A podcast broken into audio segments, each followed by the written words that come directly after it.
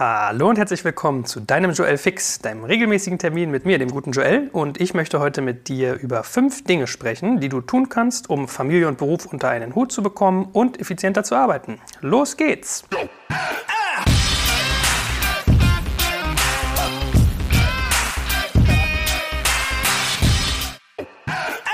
Ja, also, während ich das hier aufnehme, nähert sich ja die Weihnachtszeit. Ja, das ist ja so die Phase, wo es immer gerne besonders stressig wird, wenn man Geschenke noch irgendwie einkaufen muss, weil man viele Übergaben hat, Abschlüsse, bevor das Jahr sich dem Ende neigt. Also, ihr kennt das.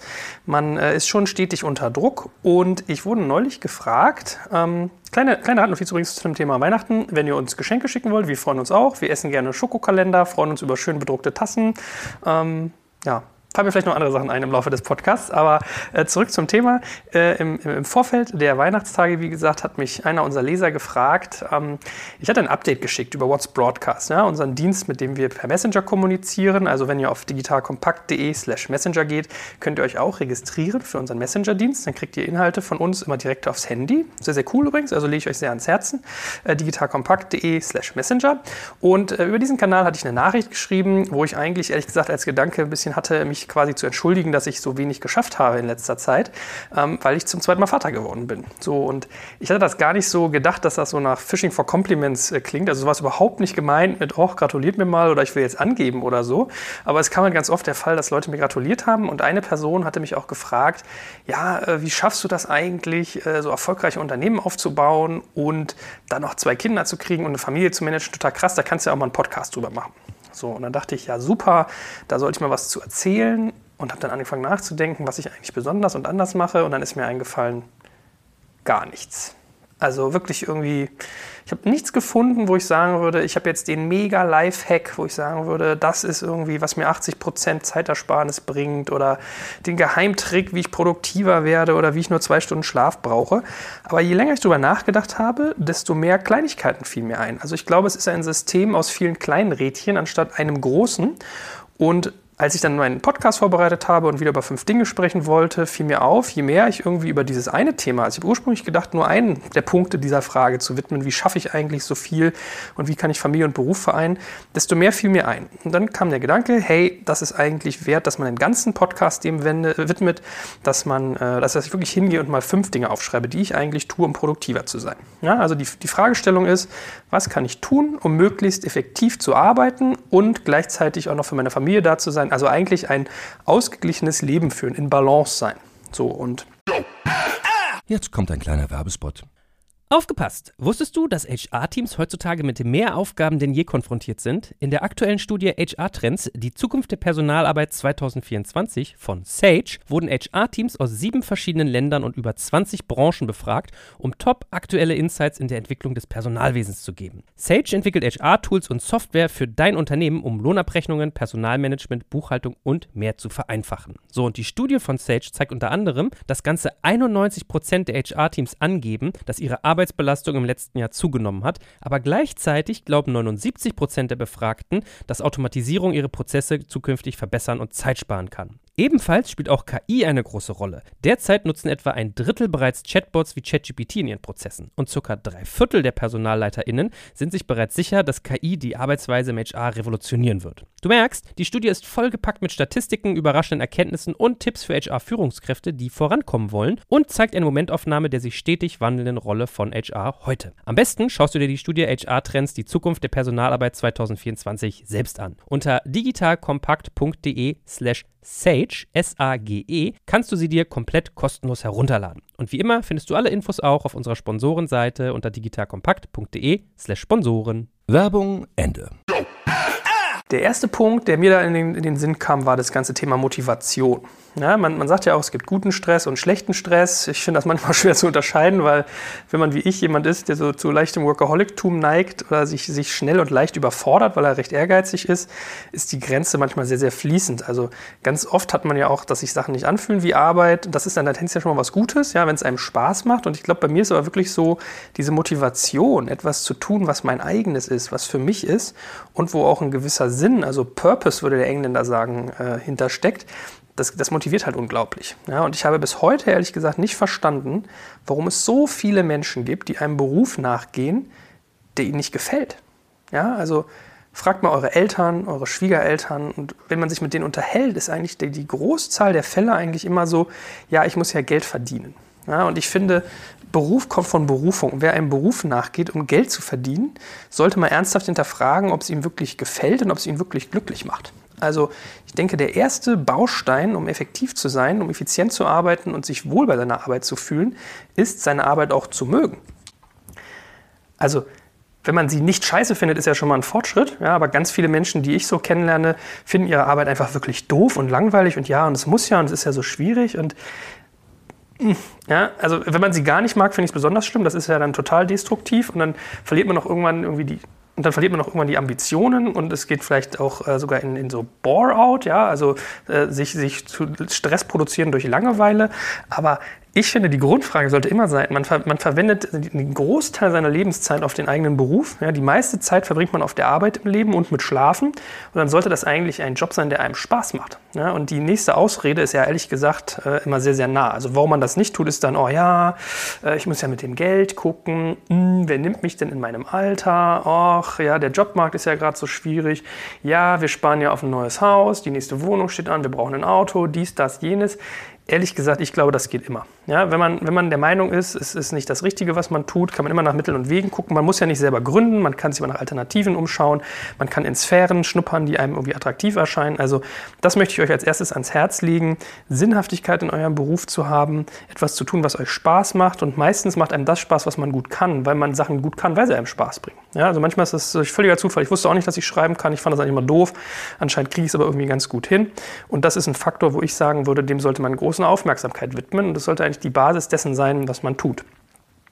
Daran anknüpfend eigentlich auch der Gedanke, mit Mentoren zu arbeiten. Ich finde, viel zu wenige Menschen trauen sich, andere um Rat zu fragen oder auch ja, sich Freundschaften zu bauen mit Leuten, wo man einfach regelmäßig äh, dazulernt, sich weiterentwickelt, eine neue Perspektive kriegt. Also ich habe total viele Mentoren. Ich habe Mentoren im Bereich Gesundheit. Ich habe zum Beispiel mit Florian Heinemann auch einen Mentor, den ich regelmäßig frage, wenn es um unternehmerische Dinge geht, was er tun würde, wie er es angehen würde.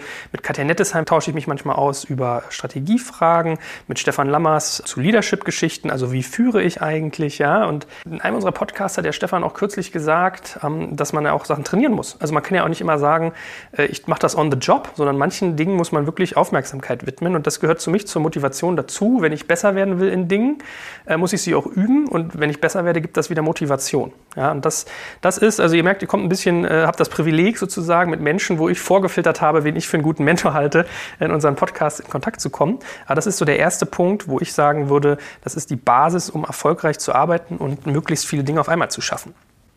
Der zweite Punkt ist eigentlich sehr naheliegend, äh, das Thema Gesundheit.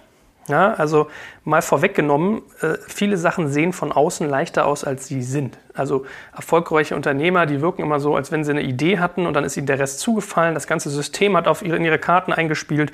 Auf einmal rollte der Rubel und das Unternehmen wurde gekauft und äh, super viel Geld war da. So einfach ist das in der Regel gar nicht. Ja, also ich habe ganz viele Unternehmer kennengelernt. Äh, man sagt ja auch, wer selbstständig ist, arbeitet selbst und ständig.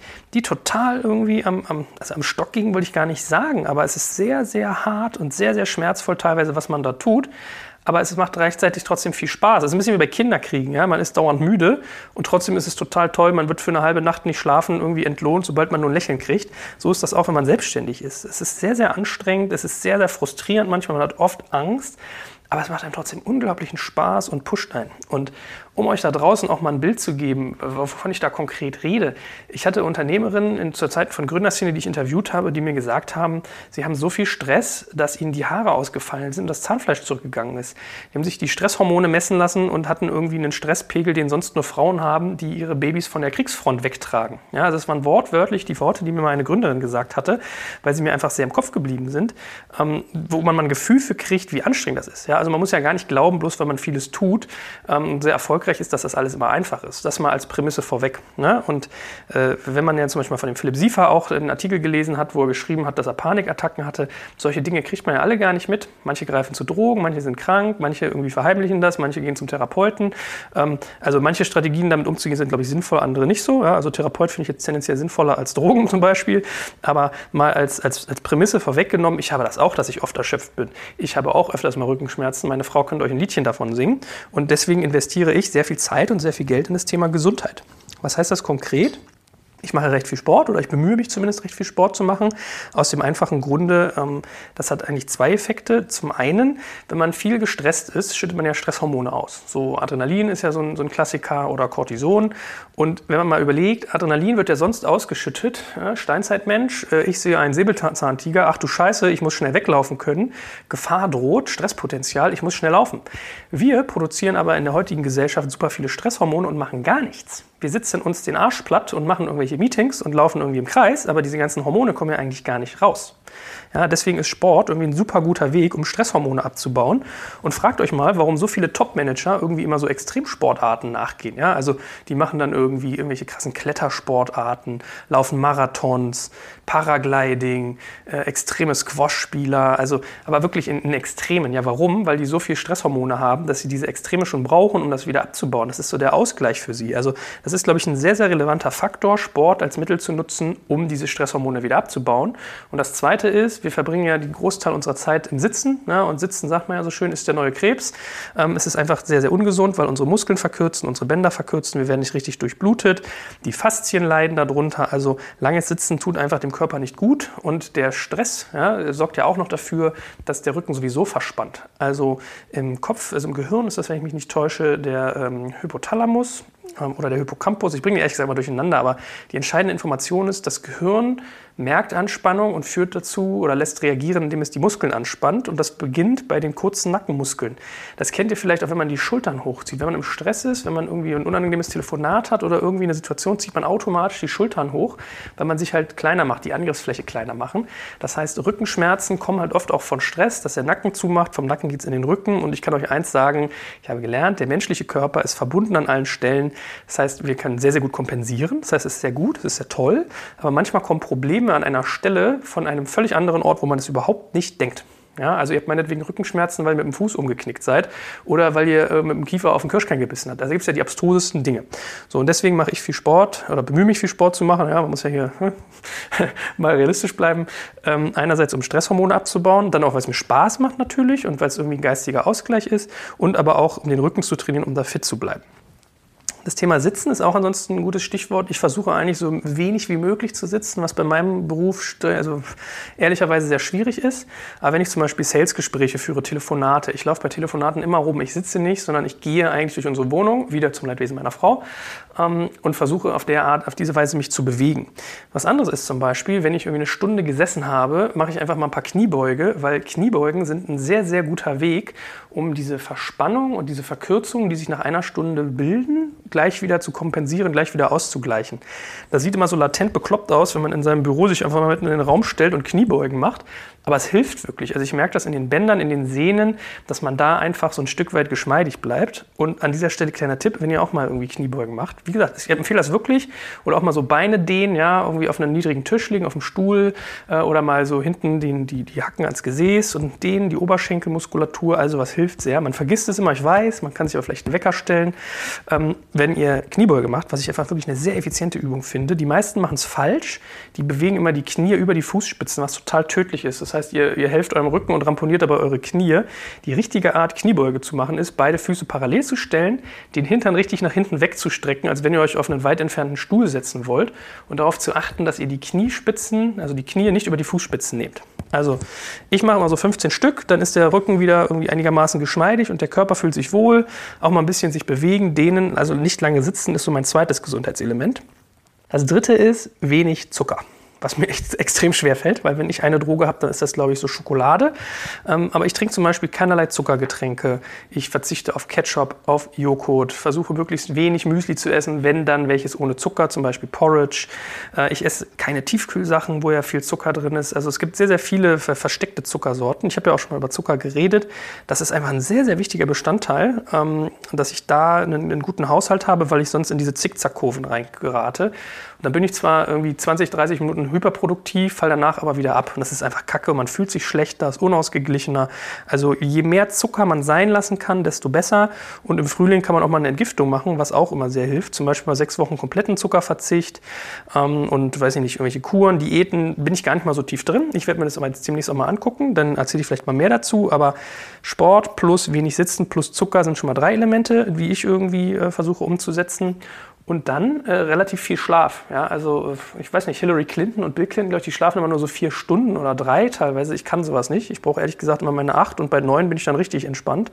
Neun ist schon fast ein bisschen viel vielleicht. Ähm, und mit Kindern ist es sowieso illusorisch. Also heute, wie ich es aufnehme, bin ich um 20 vor sechs aufgeweckt worden. ähm, aber viel Schlafen hilft. Und so eine Brücke zu meinem dritten Punkt, den ich gleich sagen möchte, sind auch noch zwei andere Formen der körperlichen Entspannung, und zwar Yoga und Meditation. Da hat es bei mir lange gedauert und ja, Yoga ist jetzt sicherlich auch nicht der Sport, den man vielleicht mit purer Männlichkeit assoziiert, aber ich glaube, diese Eitelkeit ist ehrlich gesagt albern. Ähm, Yoga ist ein sehr schöner Weg, um Dehnbarkeit im Körper zu halten, um die Muskeln zu stärken und um seinen Geist und seinen Körper wieder, wie soll man sagen, auf eine Linie zu bringen, in Balance. Viele Menschen denken ja, Yoga sei Sport. Das ist es gar nicht, sondern eigentlich ist Yoga eine Aufmerksamkeitsübung. Ja, also es geht darum, sich zu fokussieren, seinen Geist nur auf eine Sache zu lenken. Und wer mal im Alltag gearbeitet hat, weiß, das ist sehr, sehr schwierig. Ja? Dauernd Multitasking, dauernd Handy, dauernd irgendwie mit Leuten zu tun haben. Und Yoga ist halt ein sehr, sehr charmanter Weg, um sich körperlich zu ertüchtigen und gleichzeitig den Geist zu fokussieren, ja? also auf eine Sache zu lenken. Ja? Und äh, daran sehr nah anschließend ist eigentlich das Thema Meditation.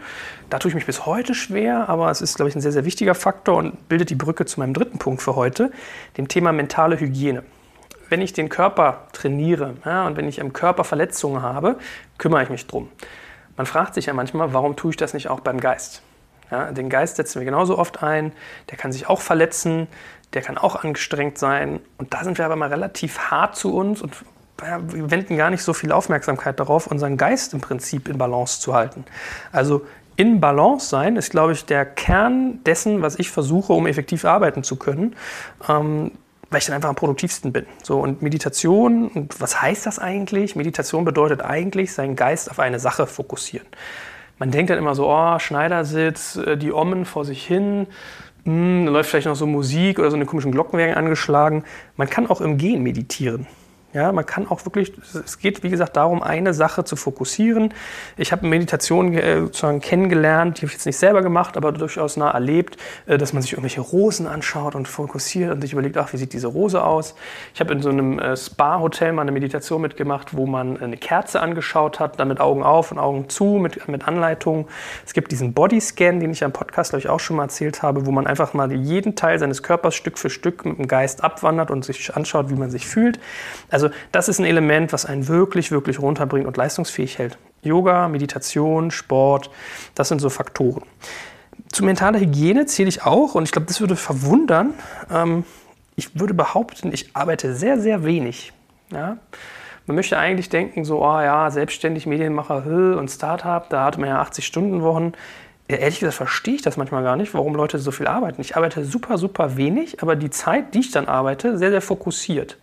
Ähm, ich kann das jetzt gar nicht großartig in Arbeitsstunden aus, äh, ausgeben, weil ich auch ganz viel mal am Wochenende mal hier eine Stunde mache oder da was. Also ich bin schon oft mit dem Kopf bei der Arbeit, was nicht immer hilfreich ist, aber ich würde behaupten, ich fange teilweise um 10 Uhr an zu arbeiten und höre um 4 Uhr wieder auf. Also gar nicht lang. Und dadurch, dass man aber weiß, man hat so wenig Zeit, nutzt man diese Zeit viel effektiver. Ja? Dieses Timeboxing, dieses Kürzerhalten, ist man manchmal viel, viel effektiver. Anderes Thema oder was, was da auch mit reinspielt, ist der Faktor Stress. Was ist das eigentlich? Ja, ich habe irgendwie mal einen Anti-Stress-Kurs besucht und dann war so das erste, ja, Stress ist immer selbstgemacht. Stress machen wir uns immer selbst. Und Stress ist ein Bremser zum Produktivsein. Deswegen widme ich dem eine gewisse Aufmerksamkeit. Das heißt, ähm, ich mache das teilweise einfach gar nicht mehr. Ich, also ich ignoriere einfach an, an, manchen Stellen, wenn Leute mich unter Druck setzen wollen äh, oder ich das Gefühl habe, da will man mir irgendwie von außen sogar mich zu Stress anregen. Ich, ich, was soll denn passieren? Ja, ist immer so die Frage, was ist der schlimmste Outcome, der passieren kann? Manche Sachen dauern vielleicht länger oder kommen nicht, aber in der Regel passiert ja nichts Schlimmes. Und wenn man mal definiert, was Stress dann ist, dann ist es eigentlich die Diskrepanz zwischen dem Soll und dem Ist oder muss es andersrum sagen, die Diskrepanz zwischen dem Ist und dem Soll. Das heißt, ich bin aus irgendeinem Grund nicht zufrieden mit meiner derzeitigen Situation, wie sie ist und hätte sie gerne anders. Ja? Oh Gott, ich bin zu dick, ich möchte dünner sein. Oh Gott, ich bin so langsam, ich möchte schneller sein. Ach du Scheiße, die Arbeit ist noch nicht fertig gemacht, die sollte doch bis heute Morgen irgendwie geschafft sein. Und das versuche ich einfach zu entschleunigen. Ich versuche da irgendwie Themen rauszunehmen und das mache ich teilweise auch, indem ich relativ rigoros trenne, was zwischen Familie und Beruf passiert. Ja, also ich gehe eigentlich hin und bemühe mich darum. Es gelingt sicherlich nicht immer als Selbstständiger, aber ich bin da eigentlich ganz gut unterwegs. Ich lese zum Beispiel keine E-Mails, wenn ich abends mit der Familie beisammen bin. Am Wochenende lese ich überhaupt keine E-Mails. Ich lese sie, aber ich beantworte sie nicht. Ich scanne dann mal so drüber, aber ich beantworte keine E-Mails. Weil wenn ich solche Sachen teilweise lese auch, muss man auch aufpassen, hat man sie im Kopf, denkt man drüber nach, ist man in Schleifen drin und ist nicht mehr produktiv. Darum, wenn ich zum Beispiel was lese oder mir kommt eine Idee, schreibe ich sie immer gleich auf. Ich habe teilweise so früher wirklich Kopfkino in, in Stundenlänge gehabt, wenn ich nachts manchmal mal wach lag, konnte mir nicht schlafen, mir fiel eine Idee ein und mir kam noch ein Faktor, noch ein Faktor, noch ein Faktor, den ich um diese Idee bauen kann. Mittlerweile habe ich einen Blog teilweise dann liegen oder gehe ins, ins Wohnzimmer, schreibe die Sache auf, habe es aus dem Kopf und die Sache ist gegessen. Ja. Ich gehe zum Beispiel auch oft nicht auf Abendevents, was bei meinem Beruf manchmal schon von Nachteil ist, ja, oder Konferenzen. Aber irgendwie die Abendzeit in meiner Familie ist zehnmal entspannender teilweise für mich und, und dadurch werde ich viel produktiver, als wenn ich irgendwo draußen rumhüppe mit irgendwelchen Leuten, bin am nächsten Tag verkatert und im Arsch versuche ich einfach zu vermeiden. Wenn wir das Thema Stress und daran angekoppelt auch mal Effizienz ein bisschen auch nochmal von einer anderen Ebene betrachten, ist es ja so, wenn man energetisch gesehen, ja, jetzt so im Alltagsstress, wenn man oben ist, fühlt sich gut an. Also wenn ich auf volle Leistung bin. Wenn ich unten bin, wenn ich entspannt bin, fühlt sich auch gut an. Aber von oben nach unten zu kommen, fühlt sich überhaupt nicht gut an. Ja, also dieses Runterkommen ist manchmal etwas, was einfach sehr, sehr viel Anstrengung produziert, Reibung, was sehr unangenehm ist. Ja, also das kennt ihr vielleicht, man ist hochproduktiv. Ich habe das manchmal an Freitagen, dass ich denke, fuck, warum ist denn die Woche vorbei? Ich hatte so einen Bock gerade, ich würde noch mehr schaffen. Und Montag komme ich dann teilweise gar nicht mehr aus dem Quark, irgendwie dieses Runterfahren dann äh, so gut funktioniert hat, dass es Montag äh, schwierig ist, wieder hochzukommen. Deswegen versuche ich eigentlich zu vermeiden, mich hochzupegeln. Das heißt, ich versuche eigentlich immer, äh, und zum Beispiel im Yoga ist auch ein, ein Ziel, ist Gleichmut. Das finde ich auch irgendwie ein ganz schönes Wort.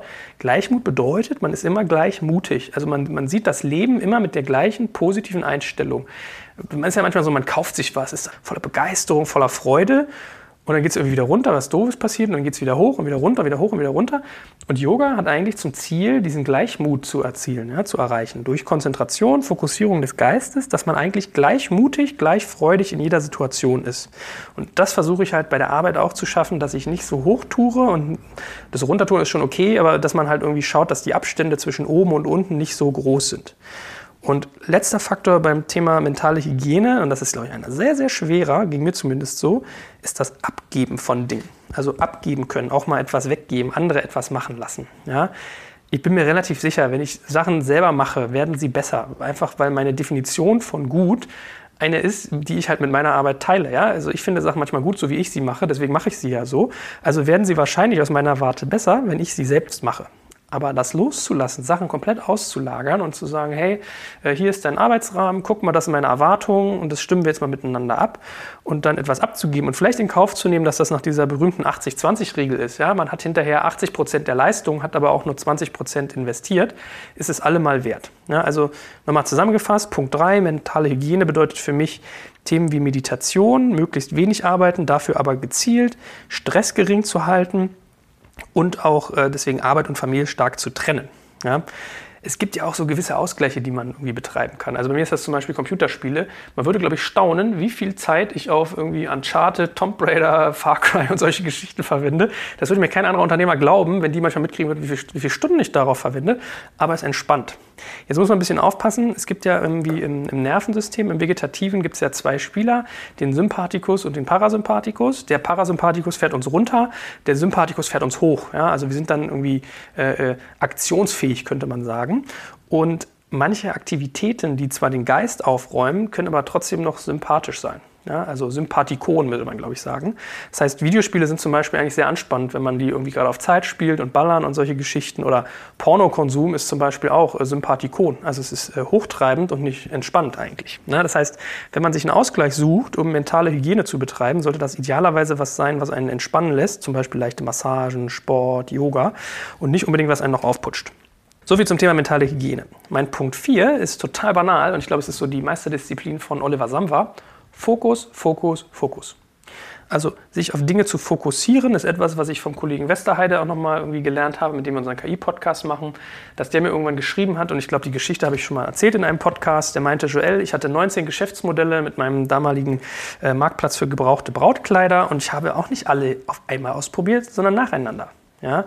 Er hat irgendwie äh, so und so viele gehabt, 16 oder irgendwie so in dem Dreh, glaube ich, äh, die umsatzproduzierten, 10, die den dann auch äh, repetitiv produzierten und die hat er aber Stück für Stück ausprobiert. Er hat einfach erkannt, dass er das nicht auf einmal machen muss und mir ging es mit Digital Kompakt ähnlich. Ich wollte alles auf einmal machen. Ich wollte Events machen, ich hatte irgendwie schon ein Lexikon im Kopf, eine Datenbank, ähm, ich hatte irgendwie Artikelformate, Werbegeschichten, alles auf einmal und irgendwann habe ich gesagt, nee, mach doch eine Sache richtig und dann kannst du immer noch die nächsten ausprobieren. Und nach dem Motto gehe ich mittlerweile einfach vor und das kann man auch biochemisch belegen, dass es einfach so ist, wenn ich viele kleine Aufgaben habe, viel Multitasking, viele offene Punkte, dann setzt die Gratifikation nicht ein. Das heißt, das Gehirn kriegt keinen Erfolgsausstoß, keine positiven Gefühle, weil man Sachen nicht fertiggebracht hat. Das heißt, es ist viel besser, man kann sich fokussieren auf wenige Dinge, ist damit leistungsfähiger und gleichzeitig, wenn ich sie geschafft habe, ihr alle kennt bestimmt das tolle Gefühl, wenn man eine To-Do-Liste hat und hat was abgehakt und am Ende ist vielleicht so die ganze Liste voll. Was ist das für ein geiles Gefühl? Ja? Ähm, ich glaube, Dopamin müsste das äh, Hormon sein, was ausgeschüttet wird, wenn ich etwas leiste. Das heißt, ich versuche wirklich weniger Sachen zu machen, die dafür umso besser, weil auf vielen Hochzeiten tanzen, es bringt einfach weniger Erfolg, es bringt weniger Effizienz und dafür äh, ist es aber gleichzeitig stressiger, weil man sich halt äh, weniger selbst belohnt eigentlich körperlich. Ja? Klar gibt es manchmal Phasen, wo Sachen schnell gehen müssen und wo eine Firma vielleicht zwei, drei, vier, fünf Punkte auf einmal aufbauen muss, um irgendwie Marktführer zu sein oder als Startup irgendwie voraus zu sein, weil man drei, vier Copycats hat und solche Themen.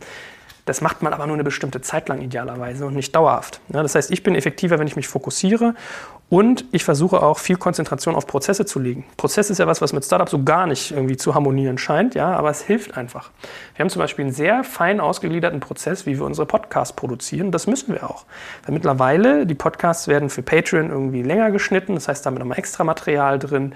Wir haben unterschiedliche Veröffentlichungszyklen, wir haben verschiedene Beschreibungstexte, wir haben bestimmte Vorlagen für Artikel, die wir bauen, die Bilder müssen gewisse Ansprüche haben und so weiter und so fort. Werbepartner kommen rein. Ihr merkt, es ist irgendwie ein sehr, sehr komplexes äh, Gebilde mittlerweile für ein an sich sehr leicht wirkendes Thema. Aber da sind Prozesse einfach super wichtig. Ja, einfach mal niederschreiben oder definieren, was passiert wann, wer macht was, wie funktioniert das, in welcher Reihenfolge, zu welchem Zeitpunkt. Das ist was, was auf den Fokus einzahlt und am Ende des Tages auch wieder mentale Hygiene, also den vorherigen Punkt bringt. So, wir hatten also Motivation als erstes Thema, Gesundheit als zweites, mentale Hygiene als drittes und die Fokussierung als viertes. Und mein fünfter Punkt wäre so das Thema Tools. Ich glaube, es macht immer Sinn, sich Tools zu suchen, die einem dabei helfen, effektiver zu arbeiten. Ich habe da ehrlich gesagt keine verrückten Sachen. Was wir tun ist, wir benutzen Asana, um Aufgaben zu tracken. Ja, eigentlich auch so ein bisschen manchmal wie eine Dokumentation, um auch motivatorisch zu sehen, was hat man denn heute so getan und die ganze Woche über. Aber das ist jetzt, glaube ich, kein großes Geheimrezept. Ja, aber es hilft einfach, ist was sehr, was sehr Basisches, was, was sehr Grundlegendes, was funktioniert, um da irgendwie die Übersicht zu behalten und sich zu motivieren. Dann benutze ich solche Tools wie Type It For Me, habe ich ja auch schon schon so Textexpander, wo ich einfach nur bestimmte Buchstabenkombinationen eintippen muss und habe ganze E-Mail-Vorlagen hinterher, ganze Texte, Ansprachen, weiß ich nicht, Grußformeln. Das nimmt einfach sehr, sehr viel Arbeit ab. Wir benutzen kuku.io zum Social Media äh, bespielen. Also wenn wir Artikel teilen, ähm, ich würde lügen, wenn ich sagen würde, ich finde das ein ganz tolles Tool, aber es ist zumindest mal eins, wo man sich ein bisschen Gedanken gemacht hat, wie man das effektiv machen kann. Und ansonsten haben wir eigentlich viele Gebrauchstools, wie sie, glaube ich, jeder von euch auch hat. Ja, also äh, wir benutzen ein Wiki und eine Excel-Sheet-Geschichte von Google, damit wir in, intern Informationen austauschen können und so datenbankartig aktuell halten können. Ich benutze die Notizfunktion auf dem iPhone, weil ich mir öfters mal Mitschriften mache unterwegs, die ich dann aber gerne ähm, in meinem, auf meinem Rechner auch habe. Und das kann man sehr schön synchronisieren. Ich habe zum Beispiel früher Mitschriften immer per E-Mail gemacht und dann hat man ganz viele ungelesene E-Mails, ist voll im Stress, obwohl da eigentlich Sachen sind, die man eher als Dokumentation Informationen festhält. Also Tools zu finden, die für einen selbst gut funktionieren, ist, glaube ich, noch so ein Faktor, den man einsetzen kann, um möglichst effektiv zu arbeiten. Ja? Also ich habe im Prinzip viel jetzt darüber erzählt, was man tun kann, um äh, arbeitseffektiv zu sein. Eigentlich ein anderer Bestandteil war ja, wie man die Familie auch sozusagen äh, voranbringt. Ich glaube, wenn man mit seiner Arbeit glücklich ist, da viele Sachen schafft und gar nicht so viel Zeit investieren muss, weil man einfach einen guten Umgang gefunden hat, dann ist die Familie eigentlich eine schöne Form des Ausgleichs und wo man Kraft tankt, um, um dies zu tun. Aber ich will auch nicht lügen, manchmal ist es so, man geht auf die Arbeit und die Arbeit ist entspannender als das Familienleben, weil gerade kleine Kinder können ja schon anstrengend sein. Und was man, glaube ich, auch nochmal sagen muss, so zum Abschluss, wenn ich nicht eine tolle Frau hätte, die mich entlasten würde, die bei der Kindererziehung ganz viel übernimmt, dann würde ich das auch nicht alleine schaffen. Also es ist immer eine, eine Teamleistung, egal ob es jetzt um die Familie geht oder um die Arbeit. Und in diesem Sinne wünsche ich euch allen frohe Weihnachten. Setzt euch nicht so sehr unter Druck, auch nicht bei den Geschenken. Vielleicht helfen euch ein paar der Sachen, die ich gesagt habe. Und ich freue mich schon aufs nächste Mal. Bis dahin, ciao.